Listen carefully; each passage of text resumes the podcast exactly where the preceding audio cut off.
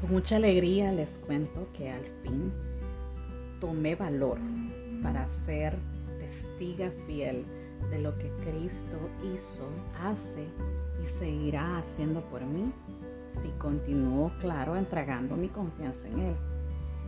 Mi vida no ha sido fácil y de vez en cuando se complica un poco, pero cada que pongo a Cristo al mando de mi vida, todo se facilita, todo se resuelve.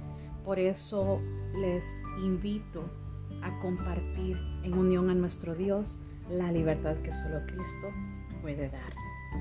Y lo haremos a través de mi podcast Libres en Cristo.